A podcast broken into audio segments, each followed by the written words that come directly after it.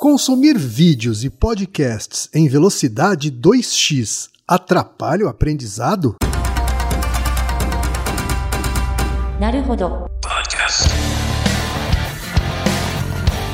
Bem-vindo ao Naruhodô, podcast para quem tem fome de aprender. Eu sou Ken Fujioka. Eu sou Altair de Souza. E hoje é dia de quê?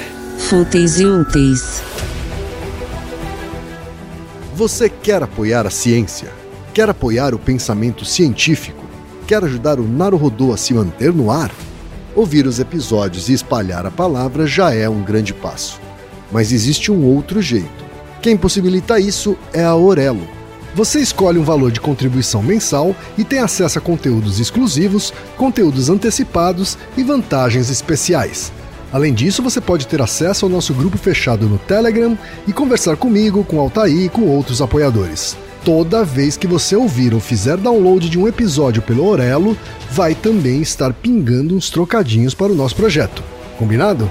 Então baixe agora mesmo o app Orelo no endereço orelo.cc ou na sua loja de aplicativos e ajude a fortalecer o conhecimento científico. E chegamos ao momento Alura. Querido ouvinte, querido ouvinte. Você quer dar um verdadeiro mergulho no mundo da tecnologia? Migrar para uma nova carreira? Aprofundar-se nessa carreira? Então assine Alura agora mesmo. Você vai estudar, praticar, discutir e se aprofundar em uma plataforma que respira tecnologia. Na Alura, você terá acesso completo ao conhecimento, onde e quando você quiser, com novos cursos todas as semanas. E ainda tem vantagem: ouvinte Naruhodô tem desconto especial. Mas para isso é preciso acessar a seguinte URL, anota aí, alura.com.br barra promoção barra Naruhodô. Nesse endereço, além do desconto especial, você vai conhecer histórias reais de transformação de pessoas que estudaram na Alura. Então, repetindo, acesse alura.com.br barra promoção barra Naruhodô. Pessoal do Olá Ciência, canal de divulgação científica do YouTube, tem um recado para você, ilustríssima e ilustríssimo ouvinte do Naruhodô. Fala, Gui! Fala Ken, Reginaldo e Naruhoders. Aqui é o Gui Ximenes, um dos fundadores do canal Olá Ciência, e eu e minha equipe estamos há 7 anos divulgando ciência no YouTube. Eu tô aqui para convocar todos vocês para irem lá no canal do Olá Ciência no YouTube e assistir a nossa nova série de vídeos, que modéstia à parte, na minha humilde opinião super imparcial, é o maior projeto de divulgação científica do Brasil. Nessa série nós vamos te provar que saúde é investimento, e assim como Altair sempre fala que não existe divisão entre exatos exatas, humanas e biológicas, nós do Olá Ciência queremos mostrar que não dá para falar de saúde e ciência sem falar de eleições, desenvolvimento social e desenvolvimento econômico. É uma série de cinco vídeos, nós já falamos sobre quanto de dinheiro o Brasil já perdeu por causa da pandemia da Covid, já falamos sobre o impacto dos agrotóxicos e esse é só o começo.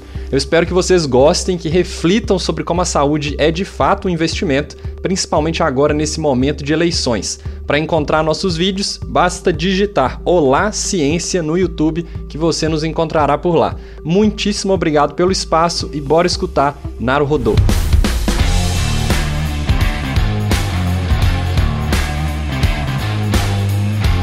Altaí, temos pergunta de ouvintes, Altaí. Sim, essa pergunta se tornou muito popular a partir de 2018, mas o número de ouvintes interessados nessa questão aumentou sobretudo durante a pandemia. Hoje em dia, muita gente deve se preocupar e pensar sobre isso, sobre os efeitos de assistirem vídeos acelerados, mas na verdade é uma questão que vem desde o começo do século XX, quem sabia? É, você tá brincando? Pois é, desde a época dos vídeos dos filmes mudos. Lembra dos filmes mudos? Aham. Uhum. Que alguns, inclusive, eram aceleradinhos, né? Isso, exatamente, para dar a sensação de mais movimento, né? Porque não tinha som, né?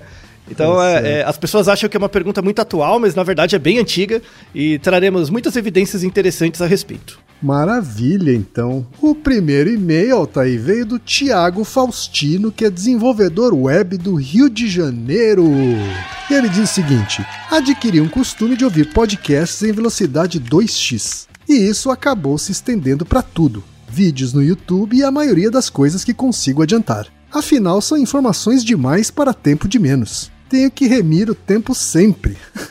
Existe algum estudo que traça um paralelo com esse costume com ansiedade? Tenho dúvida se isso é possível. Senão, cegos seriam os mais ansiosos. Já ouviram cegos usando o computador? Abraços e ótimo trabalho! Temos também a pergunta do Vitor Silvério, que estuda gestão empresarial e é treinador de rugby técnico de segurança do trabalho, fala de Garça, São Paulo. Ele diz o seguinte: minha pergunta é: escutar um podcast, livro ou até mesmo vídeos acelerado duas vezes, até três vezes eu escuto, tem alguma melhora ou até mesmo prejuízo no aprendizado? Falo porque eu prefiro ouvir duas ou três vezes o mesmo cast acelerado do que ouvir uma vez na velocidade comum. Eu acostumei tanto que velocidade normal me incomoda. Obrigado, forte abraço, adoro o trabalho de vocês. Pergunta também do Rafael Said, que diz o seguinte: ouvir podcast ou assistir vídeos em velocidade acelerada, como 1,5x ou 2x, atrapalha na compreensão ou retenção do conteúdo? E temos também a pergunta do Vitor Sommer, que é analista de sistema de São Paulo, que diz o seguinte: com a possibilidade de ouvir ou assistir os podcasts e vídeos em uma velocidade maior, muitos aproveitam essa possibilidade para consumir mais conteúdo em menos tempo. Mas essa prática pode diminuir a retenção do conhecimento do que estamos consumindo, fazendo com que, mesmo consumindo mais conteúdo, estamos aprendendo menos? E finalmente, a mensagem do Tiago Yuji Teoi, que é estudante de ciência e computação e está fazendo iniciação científica no tema de gamificação, é de São Carlos. Ele diz o seguinte: quando estou assistindo um vídeo, para pular as partes desnecessárias ou sem graça, eu regularmente deixo ele em velocidade 2x. Logo depois que volta à velocidade 1x, me sinto estranho. Parece que minha cabeça fica lesada, meus pensamentos ficam lentos e eu tenho até uma dificuldade momentânea de ler textos na minha velocidade regular. Gostaria de saber o que acontece quando vemos um vídeo em velocidade aumentada, se é possível treinar para que esses efeitos negativos sejam atenuados. Sei que pessoas que não enxergam usam um aparelho que lê textos em uma velocidade bizarra e eles entendem facilmente o que é dito. Um abraço a todos que fazem parte desse podcast maravilhoso.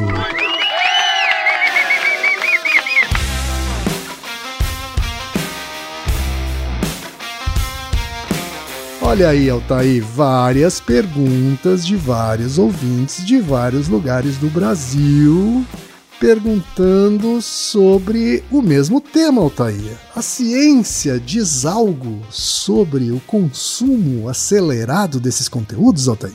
Então, diz, tem várias coisas. Especificamente sobre assistir vídeos, por exemplo, de YouTube ou podcasts, é mais recente, os artigos. Mas o, mas o efeito da velocidade na percepção de vídeos e áudios já é estudado há muito tempo. Ok, você tem esse hábito dos nossos ouvintes, assim, de ver coisas em um e-mail, dois? Olha, hábito eu não tenho, mas eu já fiz. Em, em que contexto? Contexto em que tava com pressa. é, mas, por exemplo, no, no seu trabalho de publicitário, às vezes você tem que avaliar material, né? Sim. E aí, sei lá, tem peças, é, propagandas. Aí imagina uma propaganda que você já viu. Às vezes você não acelera para ir um pouco mais rápido? É, às vezes. Mas não é muito comum, não, Altair. Você não tem muito esse hábito? Não. Eu tenho bastante. Assim, aula, principalmente, assim, eu, eu vejo em 2x, vários conteúdos para estudar, assim, às vezes é, é, eu vejo mais acelerado. Eu tenho empatia pelos ouvintes que mandaram perguntas. É estranho mesmo, depois que você assiste em 1x parece lerdo, é, é normal, isso é bem fisiológico. Eu sei que tem muita gente que ouve, por exemplo, Naruhodô em 2x ou 1,5, alguma coisa assim. É, é, normal. Eu acho engraçado as pessoas que ficam chateadas com isso. Eu, eu já ouvi colegas, por exemplo, que tem podcast e fala: Poxa, eu dou um trabalho pra, pra gravar, sei lá, e o cara ficou ouvindo em 2x. Fala, mas e daí? mas, a, a, a, questão não é essa, né? O que a gente vai discutir nesse episódio é, é de fato o que tem a ver com a pergunta se atrapalha o aprendizado, em que contextos as pessoas fazem isso, né, de ouvir acelerado, tem certos usos, dando a resposta rápida. Tipo, atrapalha o aprendizado ouvir é, vídeos em 2x ou áudios? Não, não atrapalha.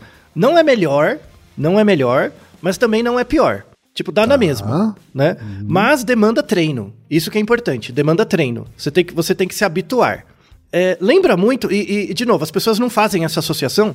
Lembra uns cursos que tinha nos anos. Era muito famoso nos anos 90, assim. Curso de leitura dinâmica. Sim, Lembra? sim, lembro, Tipo, lembro, lembro. aprenda a ler mil páginas em uma hora, sabe? Os negócios assim, tipo, rápido, né? Uhum. Sim. E os caras faziam demonstrações e tal. É meio que a mesma pegada, né? Só que em vez de, ter- de ler, é, é assistir vídeos ou ouvir coisas. Uhum. Por exemplo, leitura dinâmica funciona? Depende do que você chama funciona. Você lê mais rápido? Lê, porque você treina para ler. Tem um treinamento de leitura, de observação, que você lê mais rápido as coisas. Mas você retém mais conteúdo? Não. Mas dependendo do seu grau de treino, você pode não reter menos. Sabe? A, a- a ideia da leitura, por exemplo, leitura dinâmica, não é você reter mais, é você não reter menos. É você chegar no mesmo ponto de que lendo em um X, vai, né? Alguma coisa assim. E qual que é o melhor treino para você aprender a ler mais rápido? É ler. Você vai lendo, aí conforme você vai ter fluência verbal, da leitura das palavras, da visualização das letras, a- a- os textos ajudam muito, né? Então tem a coisa da fonte, das características caligráficas, isso ajuda muito, né? É, o tamanho, enfim. Por exemplo, você começa a acostumar a ler romances. E aí você vai lendo romances, em geral você presta atenção na história, e aí quando você vai lendo histórias, você pula certas partes da, da leitura mesmo, não, não do texto em si, mas das palavras. Pra, se você tá entendendo a história, tá no flow da história, você vai lendo rápido e vai pulando, sei lá, conjunção, alguns termos assim, né? E aí a leitura fica mais fluida. Tá? Então, mesmo pessoas que fazem, por exemplo, treinamento de leitura dinâmica, que é basicamente aprender a ler mais rápido, né? Quando é um texto técnico que tem um conceito, você trava também, né? Então é mais devagar, tá? Então, então assim, é- é- essa mesma discussão de ver coisas em 2x não é nova, né? É, é só uma reedição de outros temas que a gente já tem antes. Então, então isso é muito importante. Aliás, o, o- boa parte dos estudos hoje, né, sobre efeito de ver vídeos rápido ou, ou áudios, é, é focado em educação, né, para aprendizado de matéria na, na escola, na faculdade. Teve um, um aumento desses estudos, sobretudo por causa da pandemia e do ensino online, né? Então, no ensino online, agora com a volta das atividades presenciais, os esquemas de ensino mudaram. Então, assim, mesmo apesar da volta das aulas presenciais, eh, em muitas matérias, principalmente na- no ensino superior, na universidade, muitas coisas ficaram assíncronas. Então, assim, até tem, pode ter aula presencial, mas tem muito material agora em vídeo. Verdade. E conteúdos são pedidos assim, então o esquema de aprendizado mudou um pouco. Isso tem um critério tecnológico, mas tem um critério de classe também, que a gente vai discutir daqui a pouco. Mas assim, pensando em, em aprendizado, é uma coisa, até se você pensar que o, que o Naruhodo é um podcast de divulgação científica focado em aprendizado, é razoável pensar que pessoas veem, ouvem mais rápido. Pra mim, eu, eu pessoalmente não vejo nenhum problema. O, o, que, o que eu acho estranho é, por exemplo, você ouvir uma música em 2x, ou ver um filme em 2x, que aí é a questão artística, Sim. né? Quando, quando, quando é uma peça artística mesmo, que o objetivo é a fruição artística daquilo, você vê em 2x, às vezes, o que, que isso quer dizer? Né?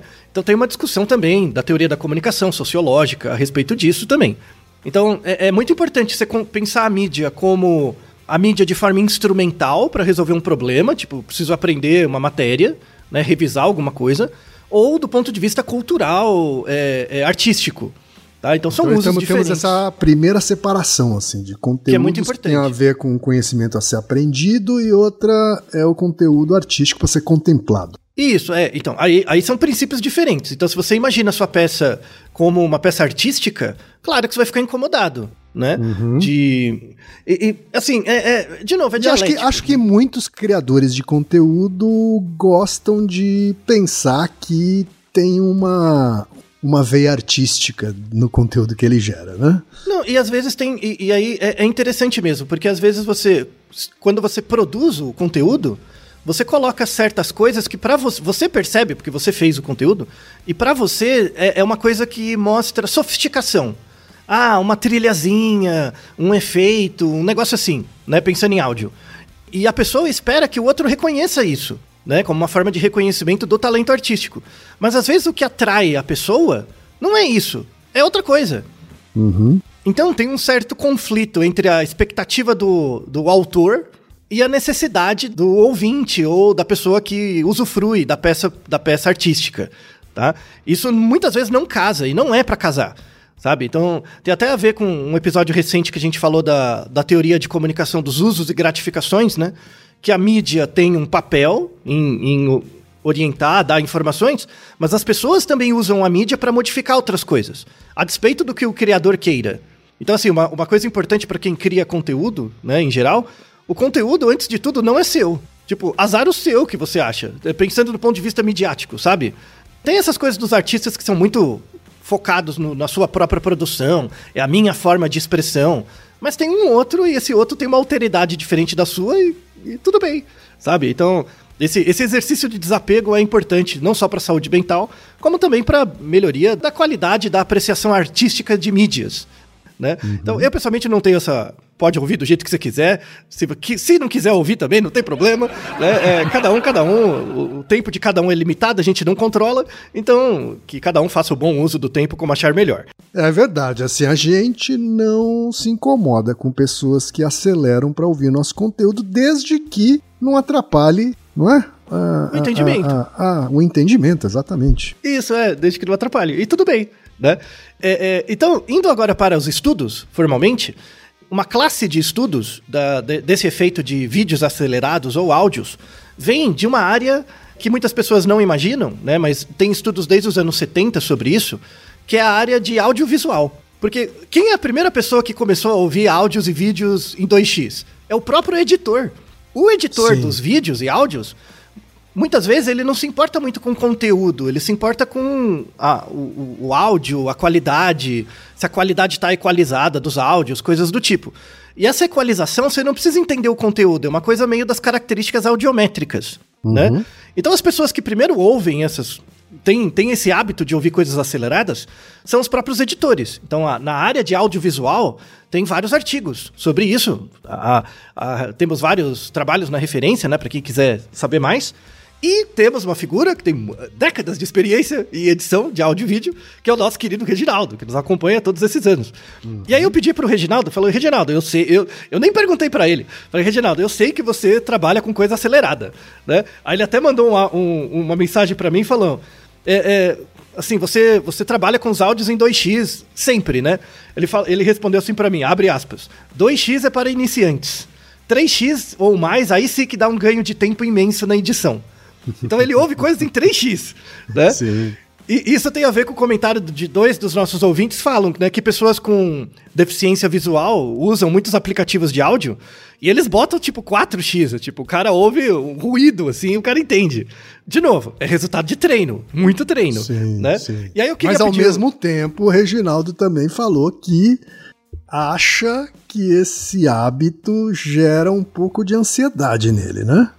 Por isso que eu pedi um áudio, né, pro, pro nosso querido Reginaldo Cursino, falando sobre a sua experiência em ouvir, trabalhar com áudio em 2D, 3D, uh, em, em 2x ou 3x ou mais. Há quanto tempo ele faz isso, né? E, e, como é isso no dia a dia dele do trabalho. Então, por favor, Reginaldo, para quem não conhece sua voz sedutora, por favor, se apresente para a galera. Fala, Reginaldo. Oi, quem? Oi, Altair. Fala, galera do Naru Rodô. Então, eu comecei a editar o áudio acelerado foi ali nos anos 90, com a chegada dos computadores para edição. Antes desse período, praticamente era tudo analógico, então era muito mais complicado fazer esse tipo de trabalho. Mas aí, com a chegada dos computadores e o áudio digital chegando forte também, ficou mais simples ter essa prática. Então, o ganho de tempo que você tinha utilizando esse método era muito grande. Nós, editores, né, começamos a fazer entregas é, num período de tempo cada vez mais curto. E essa prática só tem aumentado com o passar do tempo. Hoje, praticamente, não conheço nenhum editor que edite áudio ou vídeo em tempo real. A prática é duas vezes, três vezes ou até mais, dependendo do tipo de trabalho. E é claro que essa prática se aplica para alguns segmentos da edição. No caso, para editar o áudio e editar o vídeo, que nós chamamos de corte, é um serviço de execução não de criação. Então, quanto mais rápido você ouvir e fizer os cortes, melhor. Agora, quando chega a parte de criação, no caso do vídeo, trabalhar com as cores, fazer a sequência de imagens, ficar de acordo com o roteiro, no caso do áudio, trabalhar a qualidade do áudio, fazer o tratamento desse arquivo, tirar ruído, fazer equalização, fazer compressão, fazer a sonorização, colocar efeitos, aí não tem jeito. Em alguns casos eu até tiro a velocidade, deixo em menos 1, menos 2, porque para a execução desse tipo de trabalho já não é mais a velocidade, e sim a precisão com que você vai fazer esse trabalho. E é claro, né, trabalhando profissionalmente com isso, uma boa placa de áudio, uma boa placa de vídeo ajuda muito, que você praticamente não tem perda de qualidade nenhuma. Você não fica em nenhum momento com a sensação que você está perdendo alguma informação, tanto do vídeo como do áudio. Isso é fundamental para a nossa profissão. Valeu, pessoal. Até mais. É, então, quem viu grande experiência do Reginaldo, né, com, com essa parte de edição. E assim como o Reginaldo comentou, os trabalhos na área que estudam o efeito de é, ouvir ou ver vídeos rapidamente na área de edição, é, o objetivo desses, desses trabalhos. Porque assim, imagina, eu estou editando um vídeo e eu vejo o vídeo o tempo todo em 2x, né? Aí eu faço as edições. Uhum. Na hora que eu colocar o vídeo em 1x, será que atrapalha o entendimento? Né? Porque às vezes eu tô acostumado a ver rápido. Né? Uhum. Então, às vezes, eu posso comer certas partes ou coisas do tipo. E, então, muita, muita gente do audiovisual tinha essa preocupação.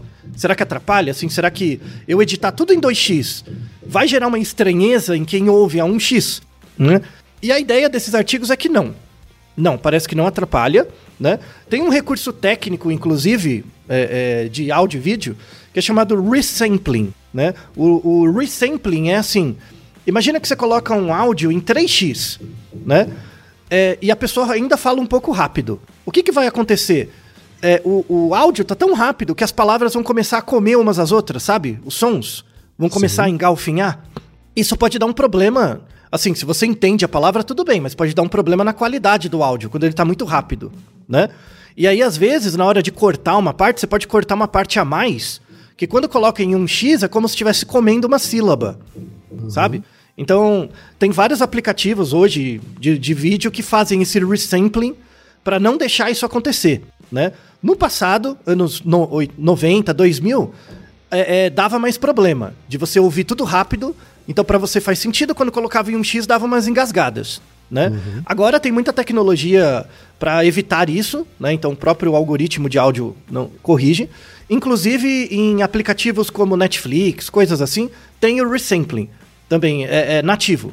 Se você uhum. coloca em 3x, por exemplo, uma coisa, não vai dar, vai dar aquela sensação de que tá tudo rápido, mas não dá aquela sensação de que engoliu sílaba, uhum. sabe? Que, que dá uma engasgada. E tem o resampling tanto para vídeo quanto para áudio. Então, às vezes, quando passa muito rápido, não parece que come frame, né? Sim. Então, tem isso também para deixar a imagem mais fluida e tal. Então, essas tecnologias ajudam. Então, hoje em dia, né, Reginaldo pode ficar tranquilo, é, é, não atrapalha a qualidade do, do, do áudio, do vídeo, é, é fazendo em 2x ou mais, né? É, no entanto, o, o, Reginaldo comentou que, assim, ele, ele se sente mais ansioso, né? Uhum. Só que essa questão da ansiedade, é, será que ele sentiu, ele sente desde sempre? Desde que quando ele começou a trabalhar, sei lá, décadas atrás, começou a trabalhar com edição, ele, ele começou a ver os áudios acelerados, né? Será que é, ele já se sentia ansioso desde aquela época ou foi uma coisa mais recente, né? Uhum. Muitas pessoas reclamam disso, inclusive nossos ouvintes. Será que eu vou ficando ansioso, né? A ideia é que não é por causa do vídeo, assim, o vídeo não é a causa que gera ansiedade. É que a, o vídeo, na verdade, é uma consequência. Então, de novo, uhum. é a maneira como a gente consome as mídias. Então, por viver em uma sociedade mais ansiogênica, um dos comportamentos associados com isso é ver os vídeos mais rápido. Tá? Hum. Não é por ver os vídeos mais rápido que eu fico mais ansioso. É o contrário. Tá. Direcionalidade é sempre importante para aferir causalidade, tá? Então, uhum, isso é uma uhum, coisa. Claro. Tá? Então, às vezes, você começar a ver vídeos muito rápido pode ser um sintoma de alguma coisa ligada à ansiedade, que é algo da sua vida, não por causa do vídeo. Então, assim, uhum. repense a sua vida. Sim. Isso tem a ver com a discussão final do episódio, tá bom? Então, já, já dando uma ponte. É, é, esse é, é episódio... É interessante, né? Vou fazer até um parênteses aqui. É interessante claro. que eu, eu me considero uma pessoa que, uh, em alguns momentos da vida, tenho picos de ansiedade, né? Mas para consumo de vídeo e podcast, eu não sei, é um momento para mim de, de contemplação, sabe? Então, talvez por isso eu não tenha essa, essa ânsia hum. de acelerar, sabe? Isso. É, eu só acelero realmente quando eu tô procurando alguma coisa. Sabe assim? Uhum. Ah, estou procurando uma cena específica, eu estou procurando um trecho específico de algo que eu já vi. Né? Isso. Né? É, instrumental, né? É, exato, assim. Mas quando eu estou consumindo pela primeira vez, né? Eu costumo realmente usar a velocidade normal. Então, as pessoas podem ter picos de ansiedade, mas elas projetam essa, essas relações com coisas diferentes. Algumas uhum. pessoas podem projetar vendo tudo rápido, né? Sim. Esse senso de urgência, sabe? É muito comum hoje em dia, né? Esse senso, esse fear of missing out, né? Aquele FOMO. Esse uhum. senso de urgência não é que você vê vídeos mais rápido por causa do FOMO. É que o FOMO faz você ver vídeos mais rápido. E da onde vem o FOMO? Do contexto social, da estrutura Sim. de como a gente vê e imagina os conteúdos que são apresentados. Tá? Então, direcionalidade é, é fundamental para entender causalidade. Não é nos dois sentidos. Tá? Uhum. Mas como você bem comentou, que então, ah, às vezes eu tenho que procurar alguma coisa específica e eu tenho pouco tempo. Aí eu acelero, né? Isso se aplica muito à vida escolar. Uhum. A vida escolar de aprendizado, então ensino médio, ensino superior, né? Então, muitos artigos recentes do efeito de uso de, de vídeos e áudios acelerados é na educação, né? Uhum. E aí tem, tem é, coisas bem recentes, até 2022, sobre isso. Então, é, essa parte do episódio é uma parte mais voltada à educação, técnicas de aprendizagem. Né? Temos outros episódios que falam sobre isso, por exemplo, 205, que fala sobre PowerPoint, se PowerPoint aumenta a aprendizagem. Tem o episódio 97, que é Se Sentar no Fundão Você Aprende Menos. Né? Uhum. E tem um episódio mais recente, que o Ken tinha muita experiência na, na época, e continua tendo, que é sobre se o excesso de reuniões virtuais atrapalha né, também. Então, esse episódio entra nessa linha, né? Dos uhum. efeitos pós-pandemia nas pessoas. Então, o que, que a gente tem sobre aprendizagem? Tem vários trabalhos. Tem um trabalho que viralizou um pouco mais, que é de 2021, que é um estudo bem direto. Ele pegou uma centena de alunos, mais ou menos, e colocava é, vídeos em 1x, 1,5 e 2x, tá? Para os alunos assistirem. E aí depois eles avaliavam, né? Faziam uma prova é, sobre o conteúdo do vídeo. Era um vídeo escolar. Uhum. E beleza, e era isso, era ver se acertava mais na prova, se ia melhor e tal, né? O que aconteceu é que assim, as pessoas que assistiam em 1,5 e 2x não iam nem melhor, nem pior do que quem assistia em 1x. O que é uma vantagem. Então, se você uhum. assistir mais rápido e vai tão bem na prova quanto, é, é bom porque você economizou tempo. Mas aí, a, a, é, teve uma coisa interessante que eles fizeram um estudinho adicional que era assim, tipo, você assistir o vídeo em 2x não faz diferença no que diz respeito a reter aprendizado. Mas tinha um efeito adicional, que era o seguinte: independente do grupo que você tava, se era 1x, 1,5 ou 2x. Você viu o vídeo, e aí eu dava lá, tipo, uma hora, né, depois que você assistiu o vídeo para ver a prova, tá? Para todos os grupos, logo antes da prova, eu mostrava pra, mostrasse para você o vídeo de novo em 2x, como se fosse uma rememoração final, antes da prova, você ia melhor. Uhum. Então, isso é uma estratégia. Então, assim, você, você pode assistir o vídeo da aula do jeito que você quiser, mas um pouco antes da avaliação, você vem 2x. Só para dar aquele pumpzinho, né? Aí, aí os alunos iam melhor, tá? Tem um outro trabalho também de 2020 que mostra. Sabe essas plataformas tipo Coursera, que você tem vários cursos online, que chama sim, MOOC, sim. né? Uhum. Vídeos massificados e tal de aprendizagem, né? Cursos nesses sites, você consegue monitorar tudo. Você consegue monitorar, uh, por exemplo, a velocidade que o aluno está vendo, se ele pula, pula pedaços do vídeo, se ele vê o vídeo na janela ou ele vê o vídeo em segundo plano. Sabe, quando você está fazendo outra coisa e ouvindo o vídeo como se fosse um podcast? Dá para saber isso nesses, nesses sites, né? E aí eles fizeram um, um, estudo, né, com uma monitoração disso, e eles viram, e de novo, é uma questão de, de aferir causalidade, que os alunos que assistiam os vídeos a partir de 1 em 25x, né? Uhum. Eles tinham maiores notas, é, eles acompanhavam mais conteúdo e eles ganhavam mais certificados. Aí a pessoa que vai pegar essa notícia rapidamente vai achar, ah, então ver vídeo mais rápido é bom. Não, uhum. não é isso. Tem um viés nesse trabalho, que é o seguinte: eles não controlaram para o grau de motivação do aluno. Então, às vezes, eu posso ver mais rápido porque eu estou mais motivado, só que eu tenho menos tempo. Então eu vejo mais coisas, tá? Então, às vezes, o, o, aluno vê mais rápido porque ele é mais motivado, porque ele quer acabar o curso logo, tá? Não necessariamente que ver mais rápido faz você aprender mais.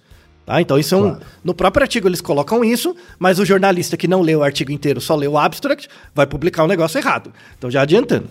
tem um outro estudo também, 2017, muito interessante, feito no Japão, que eles usaram eye tracker também. Né? Então imagina assim, um site em que você coloca o slides com texto, né? Era uma, uma aula, slides com texto, e aí tinha do lado tinha uma câmerazinha com a pessoa falando, né? Tipo a fotinha da pessoa, né?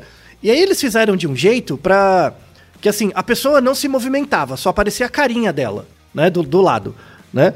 E, e eles faziam como se fossem slides passando mesmo, sabe? Um slides animados com um áudio embaixo. Sim, né? sim. Eles fizeram o, o vídeo assim. Então aparecia o carinha, né? É, o texto e, e, a pessoa que o aluno que assistia a aula, ele, ele assistia com eye tracker para saber aonde está o olho da pessoa. Sim, sim. E aí tinha a questão das velocidades também, né? Então tinha é, 1x, 1,5 2x, né? E aí eles viram é, é, o que, que eles avaliavam depois né, da, da, da aula. O grau de compreensão então via o, o, conteúdo do vídeo, ah, que ano foi tal evento que aconteceu, uma verificação. É, perguntavam para o aluno quão fácil foi é, assistir o vídeo, né, um grau de, de julgamento sobre o vídeo e o quanto uhum. eles gostaram do vídeo, né? Então tinha o vídeo 1x, 1,5, 2x. Do ponto de vista da compreensão, foi a mesma coisa, né? O, a taxa de acerto da compreensão do vídeo foi a mesma. O vídeo mais rápido, que era o 2x, teve uma, um score menor de facilidade de entendimento. Então, o grau de entendimento não era tão grande quanto os vídeos mais lentos, né? É, é, pelo aluno.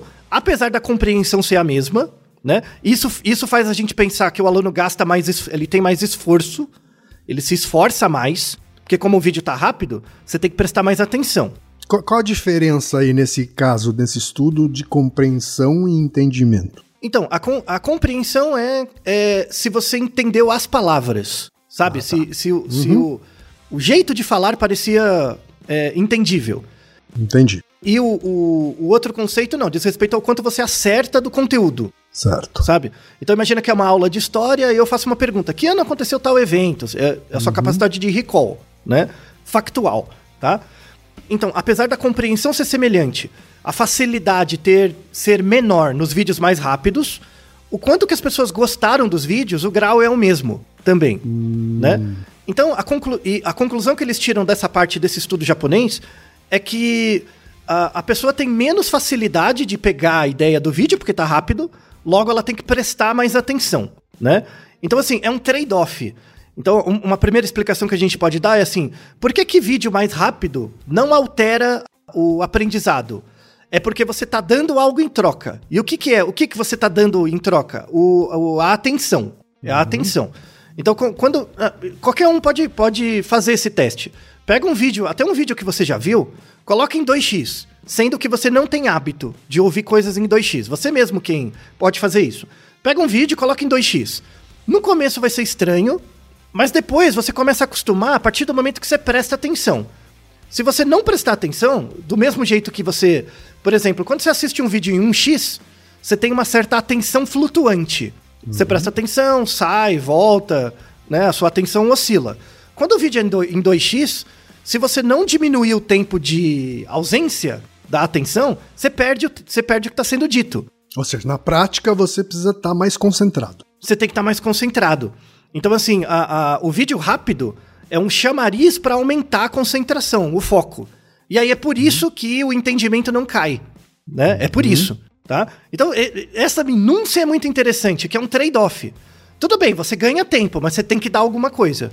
Então, por uhum. exemplo, tem muita gente que fica ouvindo vídeos de aula, por exemplo, fazendo outra coisa. Uhum. Se você coloca em 2x, às vezes você perde conteúdo, né? Então, o multitasking, sabe, não rola. Multitasking nem existe, né? Verdade uhum. seja dita. Tá? Sim, já tivemos um episódio sobre isso, inclusive. Isso, exato. Nem existe. Então, assim, quando você tá em 1x, você tá no conforto cognitivo, você até pega umas coisas. Mas quando tá em 2x, se você não tá acostumado, você não dá conta, né? Uhum. Então, perceba que é sempre esse trade-off, né?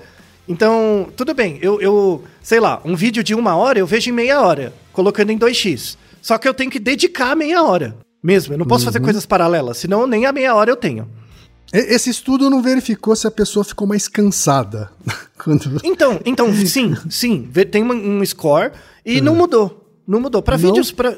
É, é que os vídeos tinham no máximo 20 minutos. Tá. Então, na verdade, né, não, é, era, um tempo de uma aula, assim, né? Uhum. Claro que para vídeos mais longos, a tendência é você cansar mais rápido, Sim. né? Quando você não está treinado, né? Você cansa mais rápido. É, então, por exemplo, imagina um vídeo de 4 horas. Em 1x, você assiste lá, você vai ficar cansado no final.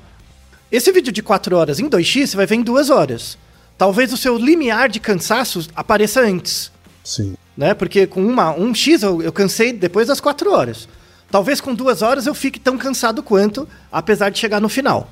Uhum. Tá? Então perceba que é sempre um trade-off. Você está dando algo. Então tudo bem, quer consumir mais rápido? Pode consumir, mas você vai ter que prestar atenção. Porque se não prestar atenção, você vai ter que ver de novo. Ou seja, o, vai consumir ao mesmo tempo. tempo. É, exato, vai dar na beba. Né? Então, esse, esse jogo tem que ficar claro na cabeça das pessoas e, sobretudo, na cabeça do estudante. Né?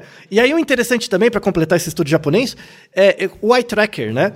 Então, o padrão ocular, o padrão do que as pessoas viam durante a, a aula, seja ela em 2x ou 1x, era a mesma coisa. Né? O vídeo mais rápido ou mais devagar era a mesma coisa. Quando tem a fotinho da pessoa, tem um rostinho, mesmo que o rostinho não esteja mexendo, as pessoas passam mais tempo olhando para o rosto. Em média, 41% do tempo ela vai passar ali no rosto, em torno do rosto, e vai oscilando entre o rosto e o texto, né? Uhum. Isso acontece independente da velocidade. Então, o grafo elemento do eye tracker é meio parecido, independente da, da aprendizagem. Aí tem um outro trabalho muito interessante que viu isso, né? O efeito da, da, da rapidez lá do, do... Tem um nome, né? É, para isso Speed watching, é muito usado na teoria de cinema e tal, mas o speed watching também é aplicado para aulas. O aluno de ensino médio, fundamental e graduação, hoje, por conta da pandemia, ele tem muito acesso a material em vídeo, né? Seja do próprio professor ou seja de outros professores. Então tem gente que tem aula na faculdade com o professor, mas também vê vídeos de outros professores que têm uma didática melhor ou os vídeos são melhor editados, o cara vê também para acompanhar. Uhum. Eu vou dar um exemplo, até um exemplo particular, né? Eu fiz cálculo, né? Cálculo 1, 2, 3 e 4. Caralho, o maluco é brabo. Porra! Mano, tu é um guerreiro. eu, eu sei que eu passei de cálculo graças ao professor Possani, monstro do cálculo, né? E dá aula na Poli também, dá aula em colégios. Tem até o canal do YouTube do professor Possani. Quem gosta de cálculo, veja os vídeos dele. Ele é muito didático. E, inclusive, a USP colocou os próprios vídeos de cálculo 1, 2, 3 e 4 do Possani. Ele nem tem ideia da geração de alunos de cálculo de, de do IME e da Poli, que estão, e fora, do, fora de São Paulo também, que estão sendo formados com base nos vídeos dele. Sabe? Uhum. Uma lousa impecável, a didática brilhante. Né? Vídeos do Possani, e, e mesmo os vídeos dele, ah, depois, assim, quando você vai estudar para a prova, você vê em 2x. E tudo bem, né? Então tem várias áreas que isso é, é muito comum e, e, tranquilo. Então, assim, o, o, tem um outro trabalho de 2021 também que mostra. Peguei alunos, coloquei alunos. É, aí eles fizeram um, um, estudo com vídeos mais lentos também. Então tinha o vídeo em 0,8x, o vídeo em 1x, 1,25, 1,5, 2x e 2,5. Aí tinha mais grupos, né? Uhum. Pegaram lá os alunos para assistir os vídeos e avaliaram o desempenho deles depois né? E aí eles ach... nesse outro artigo eles acharam um, um efeito interessante. A maior parte dos alunos vê mais rápido o vídeo, mas a velocidade do vídeo depende do grau de proficiência do aluno com a matéria. Então, por, então, por exemplo, esse é um viés importante. O aluno que vai na aula, né? Ele vai na aula e está entendendo a matéria, ele vai vendo os vídeos cada vez mais rápido, porque é só para revisar, né? Só para pegar a lógica, né? O uhum. aluno que tem mais dificuldade com a matéria, ele tende a ver mais devagar, né? uhum. E aí tem, tem um conceito, né, que é chamado cognitive load, né? Carga cognitiva. A ideia é bem direta, né? Que quanto maior a sua carga cognitiva, maior a sua, pior a sua aprendizagem, né? Uhum. É como se fosse um computador com a memória muito cheia, né? Eu não gosto dessas metáforas, mas nesse caso vai ser didático, né? Você, é um computador com uma memória muito cheia, ou HD também muito cheia, ele vai ficando lento, né? É a mesma coisa, você já tem muita coisa na cabeça. Então, uhum. o, o, o, cara que já, já é proficiente numa matéria, ele só precisa revisar, ele vê rápido porque o cognitive load é baixo, né? Mas se o cara tem dificuldade nos conceitos, ele já vai ter um load maior, e aí se aumentar a velocidade do vídeo, fica demais. E aí ele não acompanha, tá? Então, isso acontece com as minhas próprias aulas, né? Eu tenho as minhas disciplinas da Unifesp, eu tenho no YouTube, tá? eu tenho live toda semana, e as aulas dos anos anteriores estão lá também. E tem muita gente que pega, pega as aulas antigas e vai assistindo, né? Em geral, o aluno assiste mais rápido, né? Um e-mail, porque a aula é longa, né? E também assiste um e-mail, né? Principalmente os alunos que já fizeram curso. E aí é interessante, porque eu tenho dois cursos, é o curso mais básico e o mais avançado. No uhum. curso básico, e, e, é legal esse comportamento, né, que eu fui pegando dos alunos. No curso básico, o pessoal tende a assistir um pouquinho mais rápido, né? Os, os que vêm assincronamente, vê um pouco mais rápido, só que eu dou lista de exercício toda semana. Então eles vão fazendo as listas e vendo os vídeos, né? Toda semana. Aí eles vêm tipo em 1 em 25, alguma coisa assim. Por quê? Porque o cognitive load é grande. Porque ele tem que entender o conceito, o curso é mais básico, tem muitos detalhes e tal. Então o cara. Às vezes o cara vem 2x, mas ele para e volta várias vezes, uhum. né? Pra pegar, né? No curso 2, que é, que é o mais avançado, que aí depende do primeiro, você tem que ter passado no primeiro para fazer o segundo, todo mundo vê mais rápido e eu dou menos lista, né? Por quê? Porque o, o cara já tem o conceito básico, ele vê o vídeo mais rápido para pegar a ideia e, ele, e, e, os alunos em geral, eles não voltam, eles dão pausa. Então é, é muito interessante. Tipo, o cara tá vendo o vídeo, aí eu explico uma coisa, ele pausa o vídeo. Não, peraí. Ele precisa do tempo para pensar. Né? Uhum. Aí ele pensa, às vezes conversa com os outros. Tem gente que, por exemplo, a gente tem um grupo no Discord da disciplina, o cara ouve o vídeo, aí ele para no meio, ele entra no Discord, peraí, eu, eu, tipo, que, o que, que é isso? Né? então é um outra, uma outra forma, sabe, de, de uso né, do, do processo educativo. Né? E tem um nome isso, tem um nome atual, né? Que é o, é o é, Adaptative Learning. O Adaptative Learning é esse esquema. Tipo, que você dá o material assíncrono, né? Vídeos, áudios, textos, né? O, o, a própria pessoa vai equalizando. Então a pessoa consegue ver mais rápido, mais devagar. Ela para, ela vê depois, ela anota, ela pergunta para alguém, volta pro vídeo, sabe? Então, o adaptative learning, ele é muito bom quando você já tem um lastro básico. Então você já fez o curso básico e depois vai para o curso mais avançado, o adaptative learning é muito bom né, para isso. Uhum. Porque o cara só ele já tem a, a sementinha, ele só precisa desenvolver Sim. os ramos da árvore, né? Uhum. Então isso ajuda muito, né? Então aí a, a, aula, ela deixa de ser o protagonista. O protagonista é o processo que o aluno cria para, para visualizar o seu próprio processo de aprendizagem, né? Isso é um jeito, tá? Na disciplina básica, né, que, que é quando você vai dar os conceitos, o adaptative learning não é muito bom, porque o aluno não tem o lastro. Então você tem que criar o hábito nele, né? Aí o importante é aula e lista. Aula e lista, e com tempo. Aula, lista, toda semana, vai, bora. Aí ele vai desenvolvendo o método dele, né? E aí depois, no curso mais avançado, aí funciona bem. Aí o Adaptive Learning funciona bem, né? Uhum. Tem um outro esquema de aprendizagem que usa muito esses vídeos, que é o Team-Based Learning, né? O aprendizado baseado em time. Que é assim, vai ter aula amanhã, eu te dou o vídeo uma semana antes. Então, uma semana antes, você já vê o vídeo, né? Vê o vídeo, medite, né, sobre o vídeo. Aí cada aluno tem uns que vêm mais rápido, outros mais devagar, cada um, cada um. A aula não é uma aula. A aula é uma aula de resolução de problemas. Então, na aula tem um problema, o professor não fala nada, tem um problema, ó, você vai resolver esse problema com base na aula. Então, assim, uhum. se, se você nem viu o vídeo, nem vai pra aula, porque não, vai ter, tipo, não vai explicar de novo, né? Uhum. Então, você se prepara antes, Aí vai na aula e tem um problema para resolver. E esse problema, em geral, assim, você não resolve sozinho, em duplas ou trios. E aí você passa o período da aula resolvendo o problema, tá? Sim. É uma estratégia muito boa também, mas também depende de lastro do aluno básico. Então, assim, quando, quando você pensa numa graduação, né, as primeiras aulas básicas, que você dá o cerne básico dos conceitos do curso, aula expositiva com lista ajuda muito, né? Então, aula, é, lista e, e pega a, a, base. Depois, a partir do segundo ano, o Team-Based Learning ou Adaptative Learning ajuda muito também. É, é, é muito bom para o aluno descobrir o caminho dele. Né? Uhum. Então, por exemplo, é, cursos de tecnologia, computação, engenharia, estatística ajuda muito. Tem várias faculdades fora do Brasil que usam esse método. O primeiro ano é bem expositivo para dar o CERN e depois vai usando Adaptative Learning ou Team-Based Learning. E aí, você, nesses casos, você consegue ver que o, co o cognitive load dos alunos é diferente. No começo, você acabou de entrar no curso, você não sabe nada, então você tem um load grande para entender os conceitos. Você vai ver os vídeos mais devagar, ou ver o vídeo rápido e voltar várias vezes, né? E você precisa da assistência do professor, seja presencialmente, na aula presencial, ou por listas. Toda semana. Lista, correção e vai, né? A partir do segundo ano, Aí já dá para ir inserindo esses aprendizados adaptados ou em time, né? O, uhum. o desempenho dos alunos melhora muito. E é uma coisa que depende dele, né? E o próprio aluno percebe que se ele não fizer, ele não vai para frente, ele bomba todas as matérias, né? Sim. Então, naturalmente você vai inibindo os bundeiros. Sabe o aluno bundeiro? Né? qual, é, é, qual, qual que é o grande problema da aula expositiva? Puramente expositiva presencial. É que o bundeiro vai na aula, supondo que ele, assim, não, ele não fica no bar toda aula, porque aí é outra coisa, né?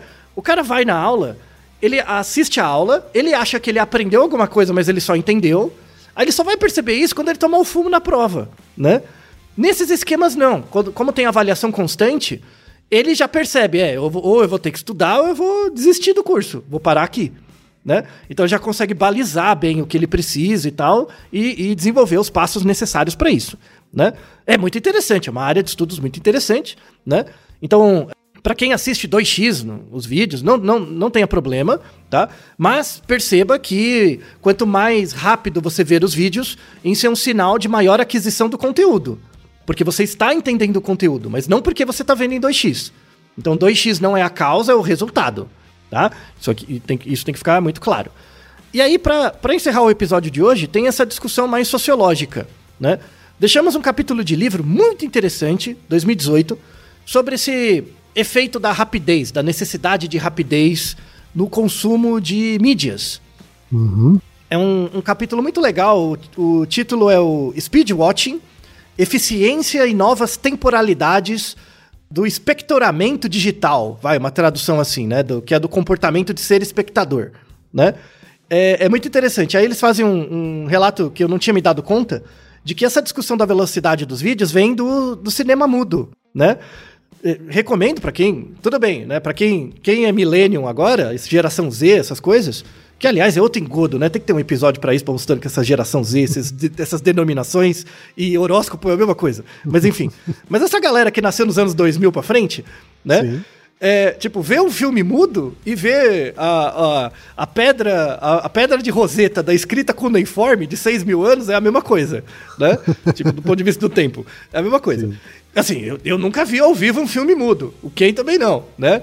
Mas eu, assim, eu tive contatos. Eu, eu, eu por exemplo, eu, eu, eu, lembro que eu via, vi na Globo um filme mudo do Charlie Chaplin, né? Sim. Que, que eles faziam. É, muito legal, aliás, expunham os filmes antigos do Chaplin. É, era muito legal. E aí, assim, no início, os filmes mudos eram filmes só, sem áudio, né? E aí eles eram muito rápidos para não deixar as pessoas entediadas, né? Porque não tinha outro estímulo para competir. Então ele ia ele ia rápido, né? E as pessoas não relatavam cansaço, né? Por quê? Porque só tinha o vídeo, eram poucos estímulos, né? E aí tem um fenômeno, e isso é chamado habituação. A habituação é a redução de uma resposta inata frente a um estímulo frequente. Então, por exemplo, você chega em casa, você liga a TV. E aí você vai fazer suas coisas. Aí você começa a ouvir a TV, mas chega uma hora que você não ouve mais. Sim. Vira um ruído branco, sabe? Uhum. Vira um ruído. Isso é habituação, né? E por que, que muita gente em casa deixa a TV ligada? Eles falam assim, só para ter um sonzinho. É, é, pra, é pra ter o um sonzinho, mas não é só para isso. Porque para o seu cérebro habituar, né, ele faz um esforço. Ele tem que fazer um uhum. esforço de inibir, né? Então, não é que você deixa de ouvir a TV. É que seu cérebro faz um esforço para você não ouvir. Quer dizer, há um, há um consumo de energia só para fazer isso. Isso, isso. Então, e como ele faz esse esforço para não ouvir?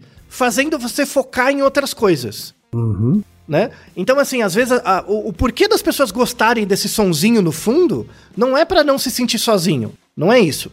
É porque esse sonzinho do fundo faz com, faz com que o seu, o seu cérebro gere uma inércia para não ouvir esse som. E como é que você faz isso? Focando na atividade que você está fazendo. Né? Certo. Né? Que é o seu pensamento, que é lavar louça, que é qualquer outra coisa. Uhum. Tá? Então, é, é, é, a habituação é um mecanismo ativo, ele não é passivo. Ele é passivo no sentido que você não percebe, né? Mas ele é ativo, é, é uma atividade do seu cérebro de inibição, tá? Uhum. Inibir coisas gasta energia, como você bem comentou, tá? Então, você fica cansado em inibir coisas, né? Sim. Tanto é que quando não é o sonzinho da TV, a britadeira, né? Que fica a uma hora na, na, do lado da sua casa, uma britadeira batendo, você começa a ficar cansado. Por quê? Porque seu cérebro não dá conta de inibir. Falou, ó, o sonzinho eu consigo inibir, mas a britadeira não dá. Aí você vai ficando puto e depois de ficar puto você fica cansado, tá? Porque não tem como, né? Então esse fenômeno da habituação, é, é, ele é muito importante. E o, o- no cinema mudo, como não tem o, o som, né? Você vê uma coisa em 1x, te- não te deixa cansado, te deixa entediado, né? Você distrai muito. Então eles aceleram muito o vídeo, né? Aceleravam muito o vídeo. Depois começaram a colocar uma orquestra pra tocar Isso, junto. Música ao vivo, é. Isso. E aí o que que acontece na música ao vivo? Diminui a velocidade. Eles começaram a diminuir a velocidade para equalizar, né? Isso era por acerto e erro. Eles iam lá tentando, né? Inclusive tem uma, uma frase de um livro de 1908. Olha só, 1908, né? Falando sobre isso. Abre aspas, né? Aqui, né, ele, ele está falando sobre velocidades dos vídeos, é, do, do cinema mudo. Né? Aqui não existe uma regra rígida e rápida que possa ser estabelecida para governar a velocidade dos vídeos. É tão provável como não que a velocidade deva ser alterada várias vezes em diferentes partes do mesmo filme. Então a, a- tarefa do. Hoje é o editor, o diretor de, de, de arte, sei lá. Na época do filme mudo, o diretor de arte, o talento dele era saber regular a velocidade para dar uma ideia da emoção, né? Na ausência de música. Olha que interessante, né? É- é- Esse que era o pulo do gato. Quando você coloca música, aí você começa a puxar a emoção pra, pro, pra música, né? Mas antes não, era, era a velocidade, né? Era um negócio muito louco, né? E aí tem essa, essa discussão desse capítulo é, é- é muito interessante, assim, que é esse speed watching, né? Quando você pensa em, em coisas artísticas mesmo, né? Filme. É estranho ver um... Você vai no cinema... Já imaginou, você vai no cinema mesmo, a tela grande, pra ver um filme em 2x? Não é estranho, né? É, Não faz sentido. Uma música. Acabou de sair uma música nova, aí você ouve ela em 2x. É, é esquisito, né? Acho que não, pra arte, assim, não, não faz tanto sentido. Mas traz uma, uma mensagem, né? De que esse speed watching pra tudo é meio que uma, um julgamento social baseado no consumo, né? Então, assim, cada vez mais você tem que consumir mais. E, o, e tanto é que o produto. Por que, que existe essa maldita profissão de produtor de conteúdo? Né? Porque tem que ter um consumidor de conteúdo. Por isso que tem o produtor. Tem que ter um consumidor. Né? É, é por isso, é demanda e oferta. E aí segue a, a regra mercantil. Quanto mais você produz, mais. Porque tem demanda, mais. Assim, você gera uma pressão no ouvinte de ouvir mais porque você está produzindo mais né? Porque, ah, você não gosta de mim? Você não gosta do meu podcast? Então você vai ouvir os 362 mil episódios do podcast, porque você gosta. Gera uma pressão no outro. Aí o cara começa a ouvir. Aí entra no binge louco, né? Vi de séries, essas 300 mil séries saindo ao mesmo tempo. Eu não vejo nenhuma, ainda bem. Não, não tem essa pressão social, né? E tem que ter uma pressão por eficiência. Porque pensa quem, ó, eu não vejo nenhuma série, eu assumo o problema social que isso representa. Então, às vezes, você vai num lugar, é um bom quebra-gelo, né? Você viu a série nova, sei lá do que, do, do, do dragão, do satanás, né? Eu falo, não, não vi. Puta, acabou o assunto, né? Não tem mais, né? Eu não, eu não O small futebol. talk, né? Ajuda É. o small talk. Acaba o small talk, né?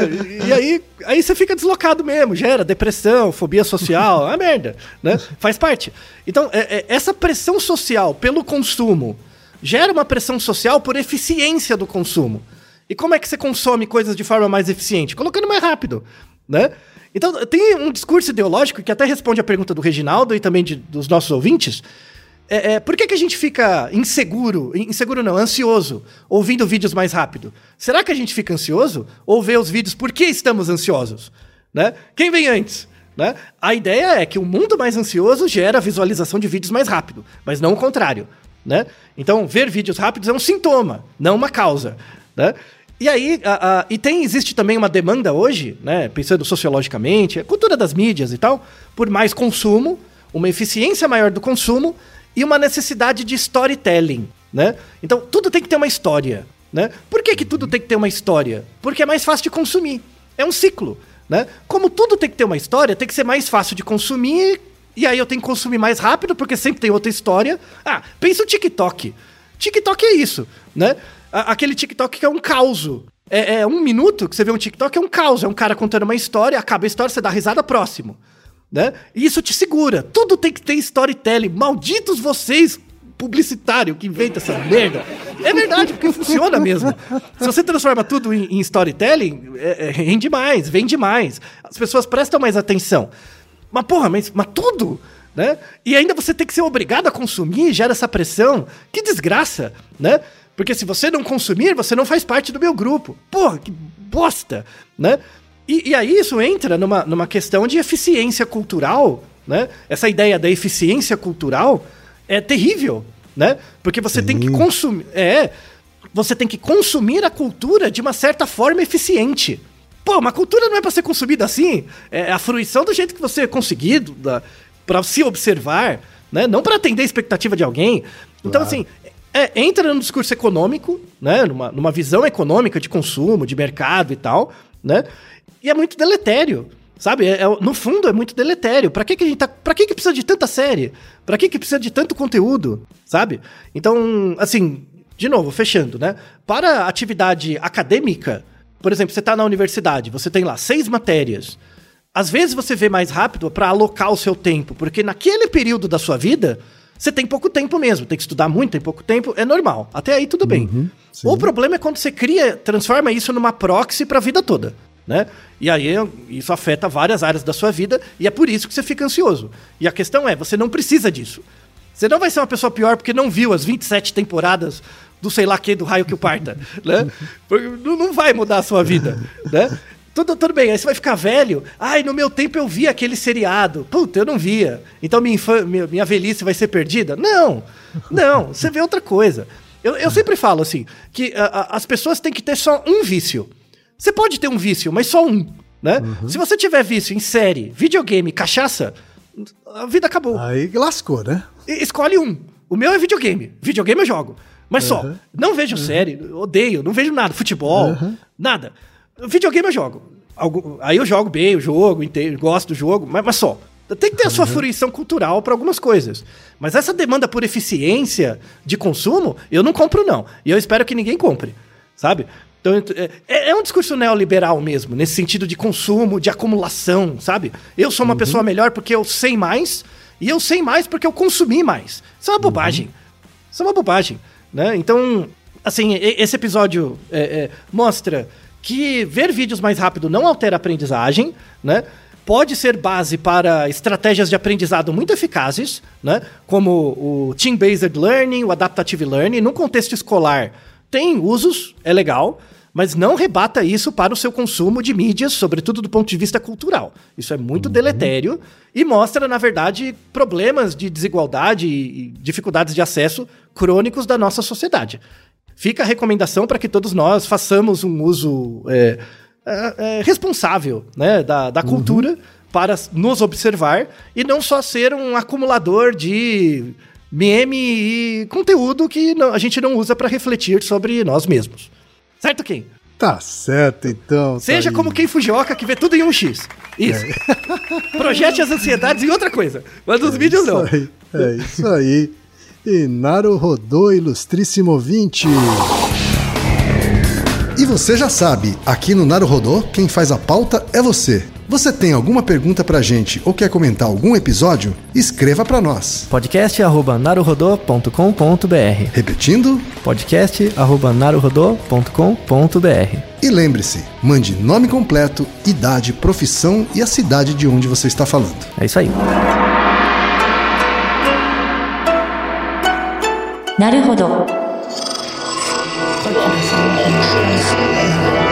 Esse podcast é, é apresentado por b9.com.br.